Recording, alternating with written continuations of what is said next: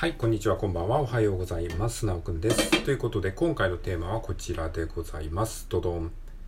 一つの英単語から芋づる式にたくさんの単語を覚えるコツ。よいしょ。はい、ということで、このようなテーマで話していきたいと思います。よろしくお願いします。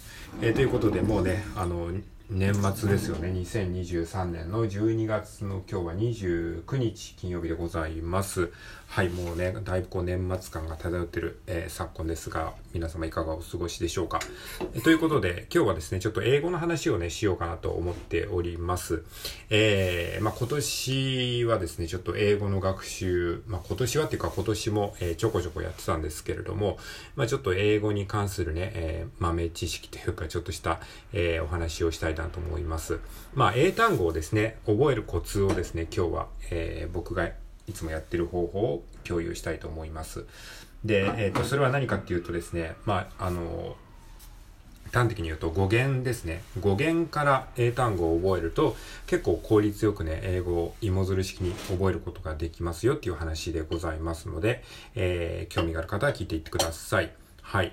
まあ、あの、英単語ってなんかさ、こう、単語帳に書いて英単語を一つずつ暗記するみたいな、そういうね、イメージがあると思うんですけども、そういう風に暗記してるとね、結構ね、しんどいんですよね。なので、僕はですね、あの、何年か前だったかな、1年、2年ぐらい前だったかな、なんか語源、語源辞典だったかな、語源図鑑だったか、まあそういったあの語源に関するね、本をですね、あの、本屋さんで見かけて、それで結構ね、あ、語源から覚えるとめちゃくちゃ効率いいなっていうことに気づいて、まあ語源からね、英語、英単語を理解するようにしたらね、すごくね、効率よく英単語が理解できるようになったし、何よりね、英単語を覚えるのが楽しいなっていうふうに思えるようになったので、まあそういったね、あの語源から覚えるといいよっていう話をね、していきたいと思うので、えー、まあちょっとその一例をね、ちょっとこれから、あの、話していきたいと思います。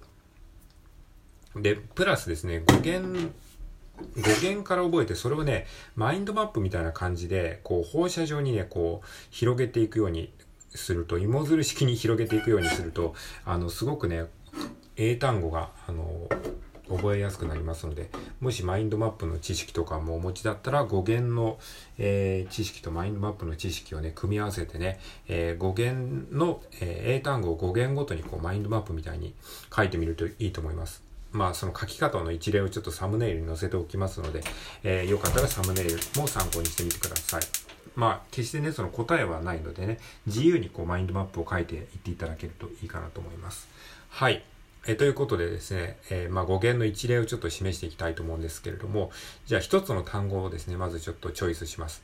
えーそれは何かっていうと、バイシクルですね、バイシクル。え自転車。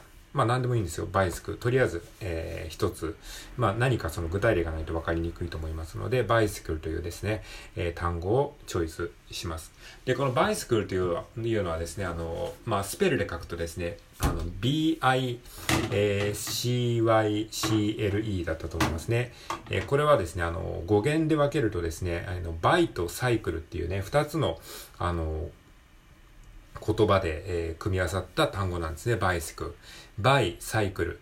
この bi っていうのは何かっていうとですね、これは二つのっていう意味があるんですね。二つのっていう意味のある言葉です。で、サイクルっていうのはその輪っかみたいなそのサイクル。ね、こうリサイクルとかのサイクルもぐるぐるこう回る、その輪っかみたいな意味があるんですね。つまり、二つの輪っか。それが、こう、一つの言葉になると、まあ、自転車っていう意味になりますね。なので、そうやって意味をね、分解すると、えー、まあ、意味がわかるというかね。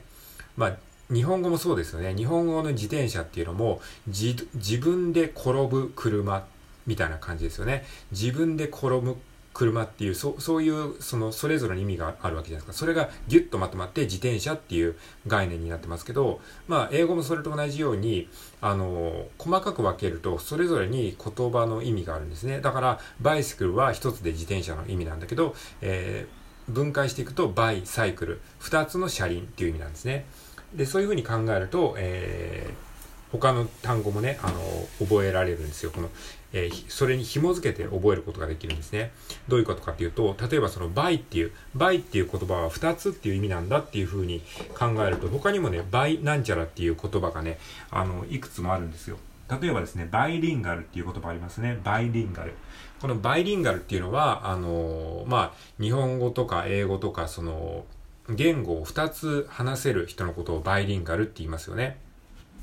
で、これはバイリンガルってどういう意味なのかっていうと、さっき言ったようにバイっていうのは2つ、2つのっていう意味ですよね。で、リンガルのリンガルっていうのは、これはランゲージっていう言葉なんですね。ランゲージっていうあの言葉と同じあの仲間なんですね。だから、二つのランゲージ。ランゲージっていうのは言語ですよね。二つの言語を話せる人だからバイリンガルっていう風な意味なんですね。そのまんまですね。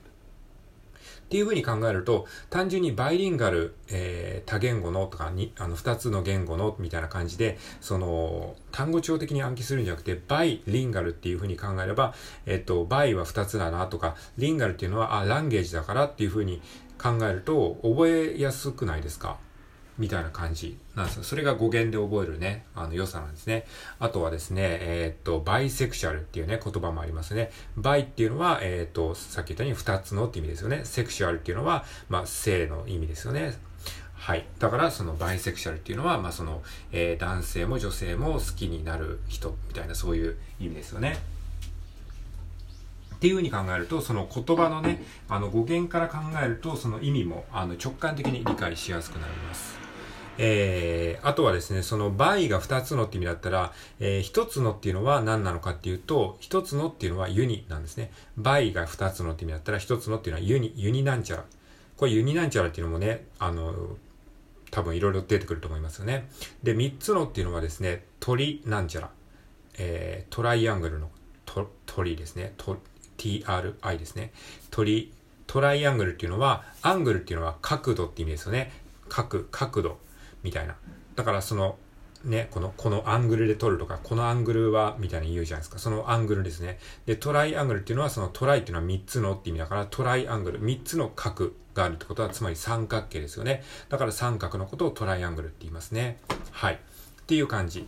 で、えっ、ー、と、一つのっていうのはユニですね。ユニなんちゃらっていうのは一つのなんちゃらって意味なんですね。えー、例えばユニバースっていうのは、まあ宇宙のことをですね、あの、ユニバースって言いますよね。で、このバースっていうのは何かっていうと、そのなんかぐるぐる回転するものみたいな、そういうイメージの、えー、言葉ですね。バース、えー、回転するもの。だから多分その宇宙がぐわーっと大きな渦を描いてるようなイメージですね。で、それが一つ、唯一無二だからユニバースなんですね。だから宇宙っていう意味になります。はい。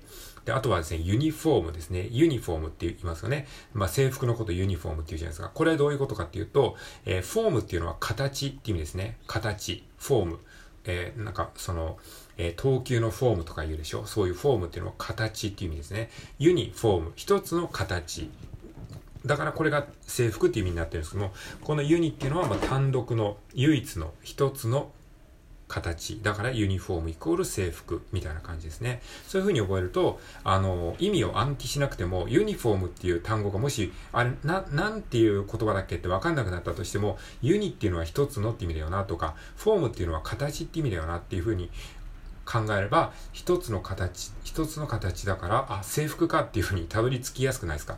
っていう感じでね、語源から覚えるとね、あの、暗記しなくてもね、結構ね、単語、英単語をね、理解しやすくなりますね。まあ、覚えるというより理解するっていう感じに近いかもしれないですね。うん。あとはトランスフォーム。トランスフォームっていうのはね、確か変形するっていう意味だったと思いますね。トランスフォーム。えー、トランスっていうのはですね、超越するっていう意味ですねそ。それを超越するみたいな。トランス、トランスジェンダーって言いますよね。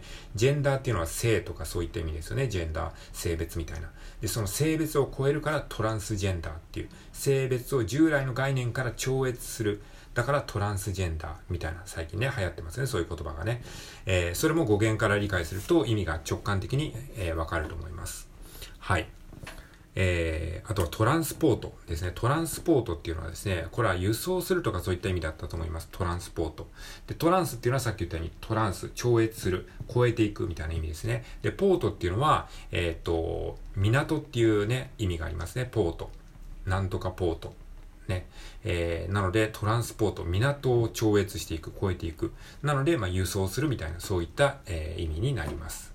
で、あと、バースっていう言葉に戻るとですね、ユニバースのバースですね。宇宙の、えー、ユニバース単独の、えー、回転する渦みたいなね。で、そのバースっていうのはですね、それは、あの、他の言葉で言うと、メタバースとかってありますよね。メタバース。で、メタバースのバースも同じように、その宇宙のそのユニバースから来てるわけですね。要はその回転する、なんか渦みたいなものですね。それからメタっていうのは、メタっていうのはそのなんか、メタ認知とかですね、そういうメタなんちゃらっていう、それをまた一段上の段階からこう俯瞰して見てるみたいな、超越したみたいな感じのニュアンスの言葉ですね。だからその宇宙よりもさらに一段階上の、えー、メタ的なバースだからメタバースっていう感じですね。それもなんかその語源から理解すると直感的に理解しやすいですね。あとユニなんちゃらで言うんだったらユニクロとかですね。ユニクロっていうのはあの服のブランドですよね。